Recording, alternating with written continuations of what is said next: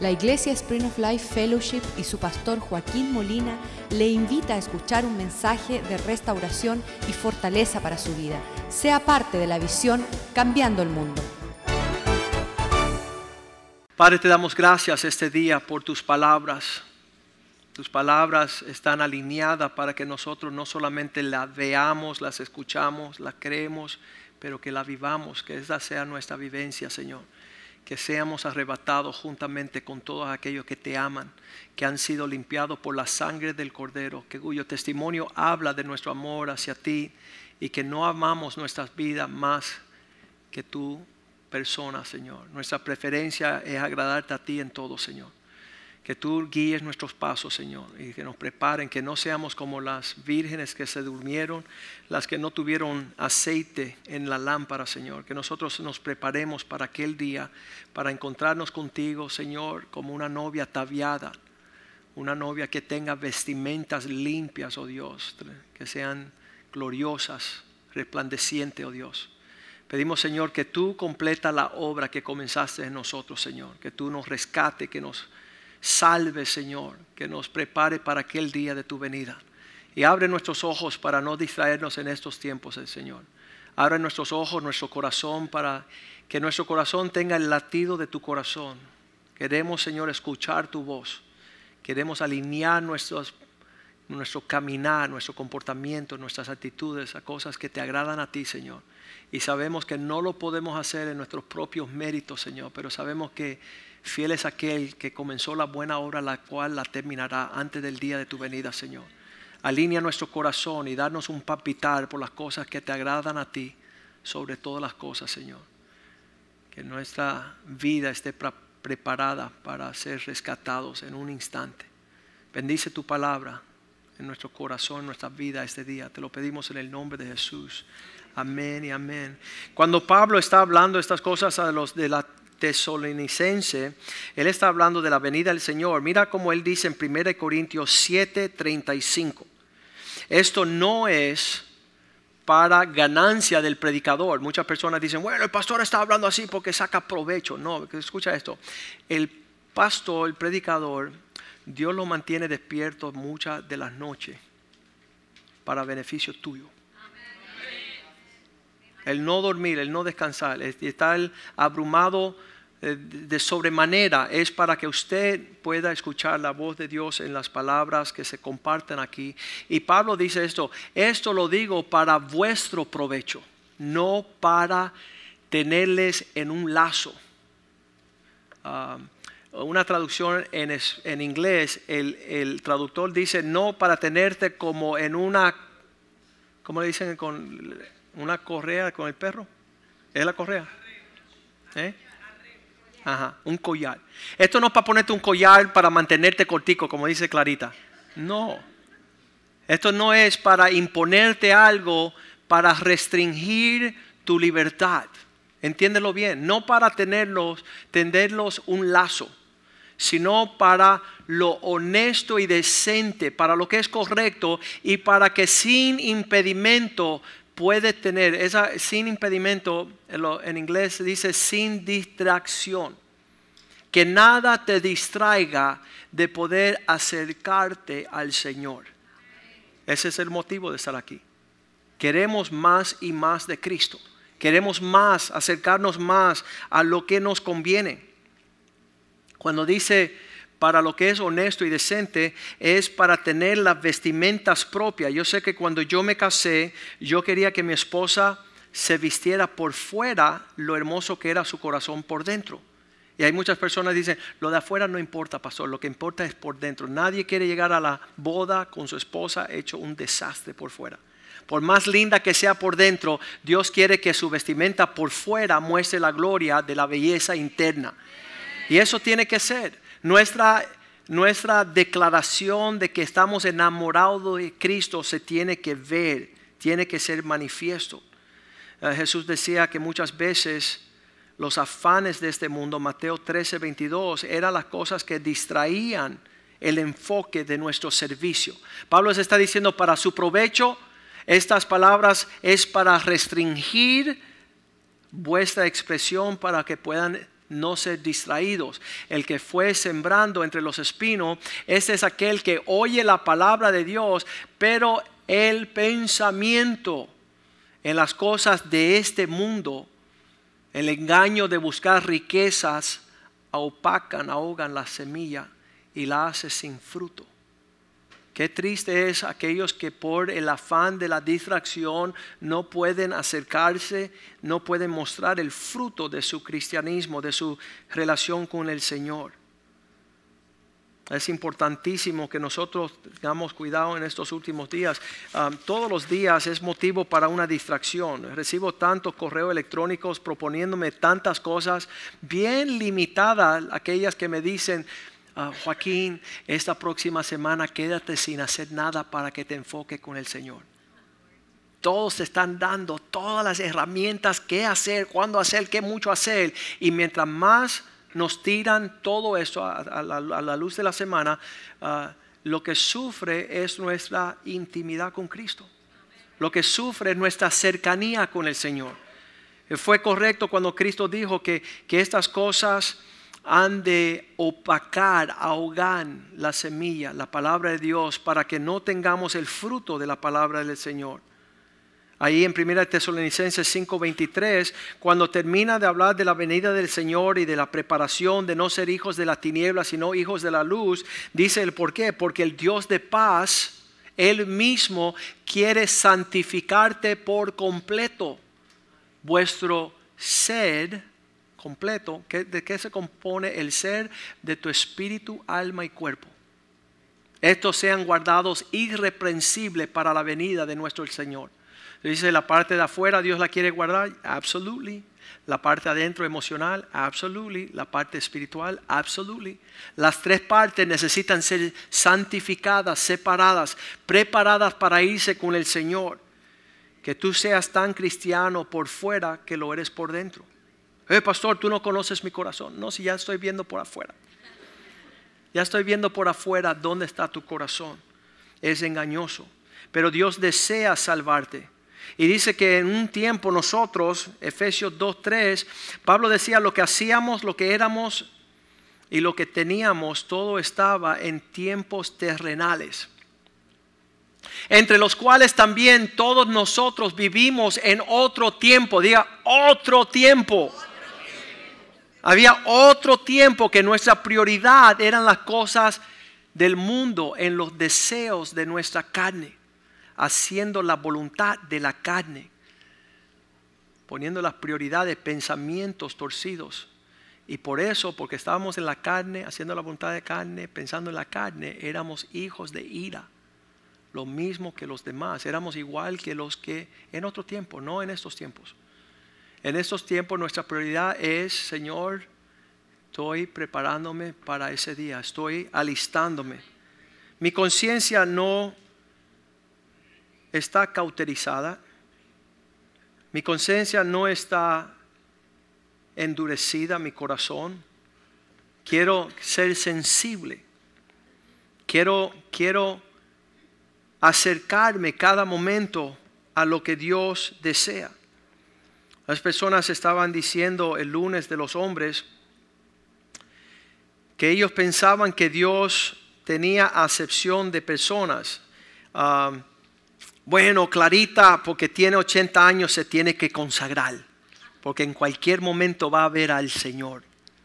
Bueno, el pastor, porque es pastor, tiene que consagrarse. Los músicos, porque son músicos. Fernanda porque prepara la comida, los ujieres porque están sirviendo en la casa del Señor. Pero dice la palabra en Job 36, versículo 5, que Dios es poderoso para no menospreciar a nadie. Dios es grande y no desestima a nadie. Tanto el primero como el último, el más grande como el más pequeño, el rico como el pobre, Dios quiere que todos se preparen para el camino de la venida del Señor. Dios tiene un mismo llamado para todos. Yo creo que estas palabras de prepararnos para ser la novia de Cristo no solamente aplica a mi persona. ¿Qué es lo que te agrada a ti, Señor, para yo negarme a mí mismo? Para yo no caminar según mi placer y mis prioridades, Versículo 11 dice, aquellos que Dios no desprecian, pero si oyen y sirven, terminarán sus días en bienestar y sus años en dicha. Si escuchan para obedecer al Señor y servirle, la prosperidad estará presente y también terminarán sus años en el favor del Señor. Hay personas que siempre argumentan con la palabra del Señor. Eso no aplica a todo el mundo. Eso no soy yo. Yo soy diferente. No, si tú le oyes y le sirves, Dios tiene prosperidad para tus días. Y Dios tiene bendición para tus años. Aquellos que deciden no hacer estas cosas, versículo 12 dice, pues si tú no le sirves, estamos ahí, versículo 12, pero si no le oyes, serán tus pasos hacia la espada para perecer sin sabiduría. Vas a terminar mal, porque pensaste diferente que el Señor. Entonces Satanás quiere distraerte. Ah, ¿Sabes lo que es la palabra distracción en inglés? Le voy a decir, la, la distracción en inglés se llama así, entertainment. ¿Qué es entertainment? Entreteni, entre acá, detente. Y toma muchas formas el entretenimiento.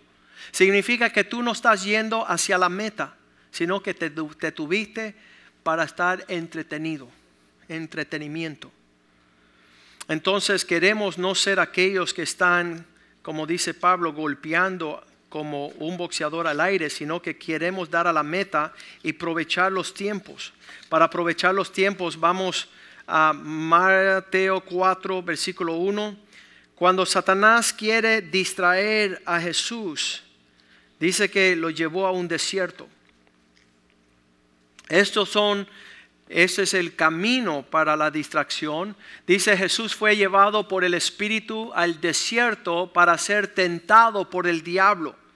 ¿Qué es lo que quiere atacar el diablo? Primero, versículo 2, como Jesús tenía hambre, había ayunado 40 días, 40 noches y dice tuvo hambre. Entonces, ¿dónde va a atacar Satanás? Donde hay hambre, versículo 3, diciéndole estas palabras. Vino el tentador y le dijo, si tú eres el Hijo de Dios, quita que estas piedras se conviertan en pan. Digo, Señor, si, si tú estás por llegar y Satanás quiere distraernos, ¿dónde nos va a atacar? Nos va a atacar en la área de nuestra necesidad. Me pasó, yo tengo que comer, yo tengo que vivir, yo que tengo que trabajar. Tú tienes que irte con Cristo, mi amigo. Tú tienes que estar preparado para estar listo cuando esa trompeta suene, tú salir corriendo, volando. Volaré. Salir volando estar afinado a esa trompeta que va a tocar como voz de arcángel. Pero ahí donde Satanás tira su primer dardo, en la área de tu necesidad física, donde hay un vacío en lo natural. Y yo quiero pensar, Satanás no, es, no, no, no puede ser capaz de venir atentarme con una necesidad legítima. No dice que, no, que había comida, dice que no había comida. Y es donde lanzó él el ataque en lo físico, en lo natural, en el cuerpo. Jesús nos muestra cómo vencer a Satanás cuando se lanza esta tentación en el próximo versículo 4, cuando él respondió diciendo, escrito está nuestra, nuestro término de comportamiento tiene que ser la palabra del Señor, no nuestro sentimiento, no nuestras ideas, no lo que es nuestro argumento. ¿Qué dice la palabra del Señor? Está escrito, no solo del pan vivirá el hombre. Yo no voy a seguir las normas de lo físico, de lo que es la razón natural, sino de toda palabra que sale de la boca de Dios. Esa va a ser mi prioridad. ¿Qué es lo que dice Dios referente a esta situación? ¿Cuál es el corazón de Dios referente a esta, a este clima, a esta circunstancia. Ah, le puedo decir que muchas personas dicen, bueno, si ya tengo trabajo, pues ya nada más importa. O si ya tengo carro, nada más importa. Si tengo casa, ya nada más. Si tengo dinero, ya, ¿sabes qué? Sí importa, porque la vida no se compone de estas cosas físicas. Mucho más, mucho más se compone de la vida de los propósitos del Señor. Y aquellos que esperan en los propósitos de Dios van a volar, dice la palabra de Dios, van a alcanzar mayor propósito, mayor alcance. Versículo 5, Satanás entonces lo lleva a la santa ciudad y lo puso sobre un pináculo del templo. Siempre me sorprende la habilidad que tiene Satanás de ser tu guía turística, hacerte tu agenda Cuidado cuando Satanás está haciendo tu agenda. Lo lleva a las alturas de un pináculo del templo y le dice estas palabras, versículo 6, segunda tentación, no tiene que ver con lo físico, sino que tiene que ver con un sentimiento. Y le dijo, si eres el Hijo de Dios, tírate abajo, porque escrito está, mira, Satanás se sabe la Biblia también. Salmo 91, 11 y 12. Escrito está, los ángeles mandarán acerca de ti y en sus manos te sostendrán para que no tropieces con tu pie en piedra. Esa es la área de tu alma. Estamos hablando que muchas personas llegan a los caminos del Señor con la gran historia de su tristeza, de su trauma de niño, de no haber tenido cuna ni abuelita. Lo dejaron caer cuando era chico, le decían feo en la escuela. Todas esas cosas emocionales son las que Satanás quiere abrumarte para que tú le hagas más caso a eso que al comportamiento de honrar a Dios con tus emociones y tu alma.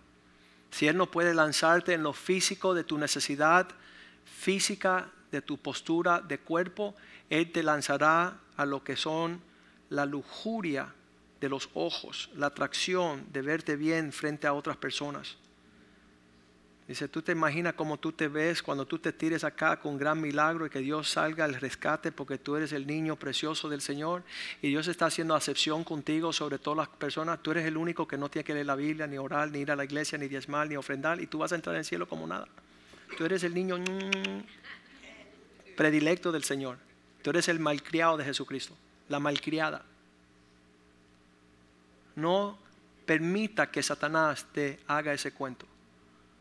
Ahí le dice Jesús en el versículo 7, no está escrito también, no vas a tentar al Señor tu Dios, no, no ponga en juego la cuestión emocional. Muchas personas son cristianos, llegan a la iglesia y quieren que toda la iglesia le importen que de niños sufrieron menosprecio.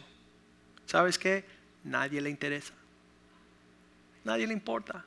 No, pero mi primer esposo me dejó, mi segundo me dejó, mi tercero me... Mira, el que único que no te puede dejar se llama Cristo. Así que olvídate lo que queda atrás, lánzate para adelante a lo que es el propósito de Dios. No tientes al Señor con un argumento emocional. Hay muchas personas que tienen a Jesús en el jaque mate. Bueno, como tú no permitiste que yo tuviera papá, o tú no permitiste que yo tuviera mamá, o tú no y en esa bobería se van para el infierno. Están levantando argumentos en el alma y eso está manteniéndolos lejos del propósito de Dios. Y ahí Jesús dice, escrito está, no ponga el Señor, no tentarás al Señor tu Dios, no, no juegues ajedrez con el Señor, no es saludable. Finalmente el versículo 8 empieza con la última tentación en esta distracción. Primero físico, cuerpo natural, segundo el alma, las emociones y tercera vez lo llevó el diablo a un monte, diga conmigo, muy alto. Satanás quiere que tu deseo sea más alto que el propósito de Dios. Y sabes, muchas personas piensan que el deseo de uno de predicar es lanzar un gran ministerio sobre la faz de la tierra y ser conocido en todo. Mira, nuestro único deseo es agradar a quien que nos llamó. No más nada, no hay otro afán. Lo llevó a un lugar muy alto y le mostró todos los reinos del mundo y la gloria. Mira, yo tengo para ti todo. Y tú dices, Satanás, apártate de mí que el único que quiero agradar, versículo 9,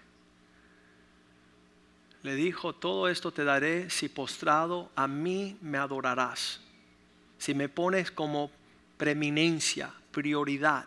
Versículo 10 dice Jesús respondió y le dijo, vete Satanás, vete Satanás, vete Satanás, aléjate de mí, sepárate, huye, porque escrito está, al Señor tu Dios adorará y a Él solo servirás. Estas prioridades, nuevamente mira lo que dice ahí, porque escrito está. Las tres veces que Jesús fue confrontado con una tentación para distraerse, volvió a la prioridad de la palabra del Señor. Eso se defendía en sus emociones, su cuerpo físico, sus prioridades, sus, sus deseos. Esto le dicen um, la lujuria o la, el deseo de la vanagloria. El ser conocido es un afán que tiene el ser humano. Y, ahí Satanás le dijo, Jesús le dijo a Satanás, ¿sabes qué? Solo quiero ser conocido en los cielos.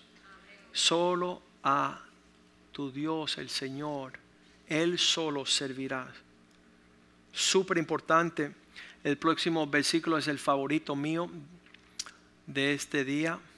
El diablo entonces lo dejó.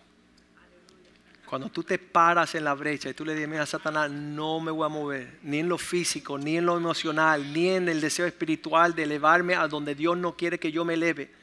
No voy a permitir que tú me perturbe. He aquí, entonces el diablo le dejó y vinieron en el equipo del Señor los ángeles para ministrarle, para servirle, para, para poder alcanzar todo lo que Dios tenía para él.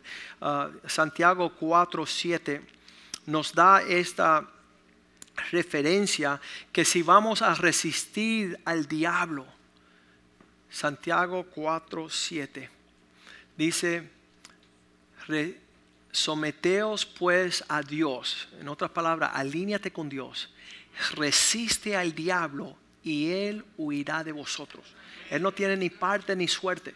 Ah, muchas veces nos convertimos al Señor y Satanás quiere hacernos religiosos. Dile, no gracias.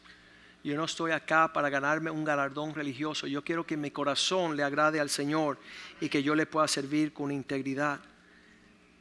Cuando vemos Génesis 3:6, vemos que estas tres tentaciones fueron las mismas tres áreas donde Satanás atacó a la mujer en el huerto. Él no tiene novedad en sus ataques. Por eso yo pienso que en estos días tenemos que prepararnos en estas tres áreas en lo físico, en lo emocional, en lo espiritual. Dios quiere librarnos completamente. Vio la mujer que el árbol era bueno para comer. ¿Viste el primer ataque? Para sostenerse en lo físico. Y que era agradable a los ojos. Eso ya es el alma. Y el árbol codiciable para alcanzar la sabiduría. Estas tres áreas fueron el ataque de Satanás al hombre en el huerto del Edén. Primera de Juan 2.15 dice lo mismo. Aquellos que no entienden estas palabras, no entienden el amor del Padre. No améis al mundo. No, no es el mundo, la tierra, el planeta, sino la cultura. No esté en la onda de los sentimientos terrenales, ni las cosas que están en el mundo, que tu afecto que tu corazón no esté allí. Si alguno ama estas cosas, el amor del Padre no está en él. No puede haber esa prioridad. Versículo 16. Porque todo lo que hay en el mundo, ¿qué hay en el mundo? Los deseos de la carne, los deseos de los ojos, la vanagloria de la vida. Todo lo que hay en el mundo son estas tres cosas. Lo que uno puede sentir, lo que uno puede ah, ver, lo que uno puede desear, en lo espiritual no proviene del Padre, sino del mundo. Versículo 17. Y estas cosas están pasando. El mundo con todos sus deseos pasan, pero el que hace la voluntad de Dios permanece, está preparado para siempre. Vamos a ponernos de pies esta mañana y decirle, Señor, gracias por esta palabra. Gracias que me estás hablando como a un hijo. Dice que la palabra de Dios es para amonestarnos como un padre le llama la atención a un hijo. A mí me encanta ver la relación. Voy a llamar a, Jürgen y a Mauricio que vengan acá. Esto es tremendo. Voy a llamar a Blas y a, Blas que vengan acá. Voy a llamar a Ever, ven acá con Everito, Evercito. Ever Jr. Tópense aquí en la, en la, en la, en- en la tarima. Luis y Luis Rodríguez y Danny. Eso, esos son. ¿Dónde está Orozco? Orozco y Orozco Jr. ¿Dónde está Orozco Jr.? Venga Luis y Alejandro.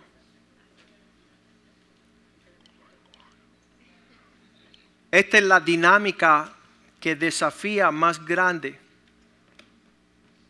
sobre la faz de la tierra. Son padre e hijos. ¿Cuál es la pelea aquí? ¿Qué, ¿Cuál es el, utiliza en, español, el tirijala?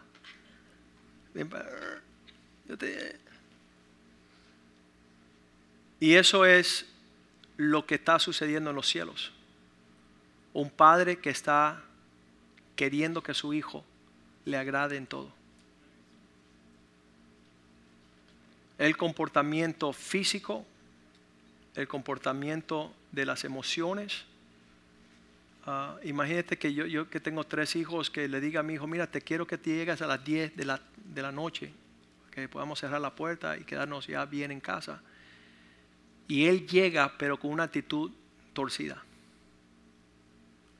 Eso pienso. Cuerpo, alma y espíritu. Llegó el cuerpo, por el alma está torcida. Y entonces eso es lo que tiene que estar sucediendo. Y eso es lo que Dios está mostrando esta mañana. Que en los últimos días hay mucha distracción. Muchas cosas queriendo nuestro tiempo, queriendo nuestra prioridad, queriendo... um, usted puede pelear esa batalla, debe de pelear esa batalla. Y, y- y muchas veces va a tener que decirle no a un sinnúmero de situaciones. Yo no sé, en estas tres tentaciones que Satanás estaba lanzándole a Jesús, no sé si se dieron cuenta, vamos a volver allí, cuatro, dos creo, en Mateo 4, 2. No, era el, el 3. El 3. Mateo 4, 3. Ve lo que está en el centro de la tentación, las palabras si eres hijo. Si eres hijo de Dios. Mateo 3, que es el capítulo anterior, se abrieron los cielos y dijeron, este es mi hijo en el cual estoy bien complacido. Y lo que ataca a él en el próximo versículo no es otra cosa, sino si eres hijo. Si eres hijo, vas a querer agradar al Padre. Si eres hijo, tu prioridad no es tu cuerpo, no es tu alma, no son tus necesidades. Muchas veces queremos ser hijos, pero no alinearnos con el corazón del Padre. Entonces vamos juntos viendo estos papás y estos hijos, vamos a adorar al Padre y al Hijo y decir, danos esa armonía que hay entre ustedes. Danos esa armonía. Juan 8:29, Jesús decía estas palabras, yo solo hago, yo siempre, porque yo hago siempre lo que le agrada al Padre. Esas palabras famosas de un hijo. Yo siempre, no a veces, no, no a veces estoy, yo siempre estoy alineándome con mi papá. Y entonces vemos que qué poderoso sería estos hombres que están detrás aquí en el púlpito poder estar en un mismo sentir con su hijo, su hijo con su padre. Si hago esto, llamo a, a Blas, Doctor Blas, y añado un, un papá a la relación paterna. Hay tres generaciones de abuelo, papá y hijo. Pónganse ustedes tres, vengan para acá adelante. Blas, tú también.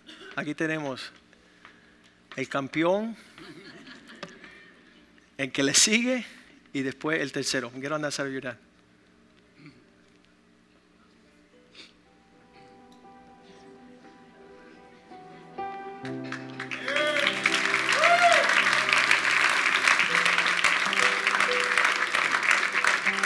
¿Qué sucede con un abuelo distraído, un hijo distraído, un nieto distraído? ¿Qué pasa con un hombre que desea estar bien delante de Dios en su venida? Y que su hijo lo quiera imitar y que su nieto no lo quiera menospreciar. Qué tremendo. Eso es aplicación real. Pero en hoy día los cristianos están fuera de roca. No se sabe ni qué es un cristiano ni cómo se comporta, pero hoy hemos hablado de enfocarnos, de no distraernos. Hay muchas cosas que están llamando nuestra atención, pero, pero agradarle al Señor tiene que estar como prioridad sobre todas ellas. Padre, ten misericordia de nosotros.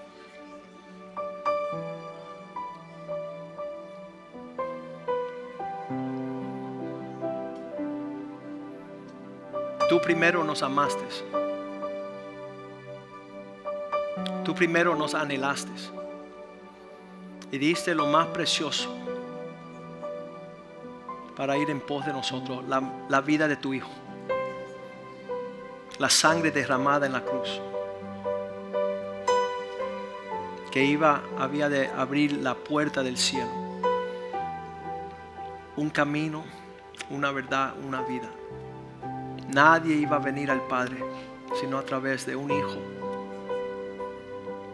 que pudo vencer la tentación, el cuerpo, alma y espíritu y pagar un precio de siempre hacer lo que te agrada a ti. Pon ese espíritu, ese sentir en nosotros también. Permita que tu luz y tu presencia pueda arrasar y trazar una línea para que no perezcamos, para que no se pierda ni aún uno solo. Que todos procedan a la vida, que todos procedan a la victoria, al triunfo. Que todos puedan vencer al maligno que vino a matar, robar y destruir. Tú que viniste a dar vida y vida en abundancia tu espíritu sea fuerte sobre nosotros. Que tu palabra sea fuerte sobre nosotros. Está escrito. Está escrito. Está escrito. Está escrito. Está escrito. No permita, Señor, que caigamos en tentación. No permita que nos distraigamos en la distracción cada día anhelamos más y más de ti. Queremos estar preparados a la venida, Señor. Sigue formando en esa mujer a ese niño vencedor. Satanás le tiene deseo de devorar, pero somos más que vencedores en Cristo Jesús. No hay diablo que pueda tocarnos siendo obediente, siendo sujeto buscándote de todo corazón. Te lo pedimos en el nombre de Jesús. Declaramos cada familia en este lugar próspera, bendecida, provista, exitosa, triunfante, por los cielos abiertos y no por las negociaciones perversas de un dragón, de una serpiente, de Satanás. Señor, tú has prometido que seremos cabeza y no cola Estaremos encima solamente y no debajo, Señor. Y tú bendecirás y prosperará toda la obra en nuestras manos para poder servirte con alegría. Te damos gracias y te celebramos y te adoramos hoy en la casa de Dios. Amén, amén y amén. Salúdense unos a otros en el amor del Señor.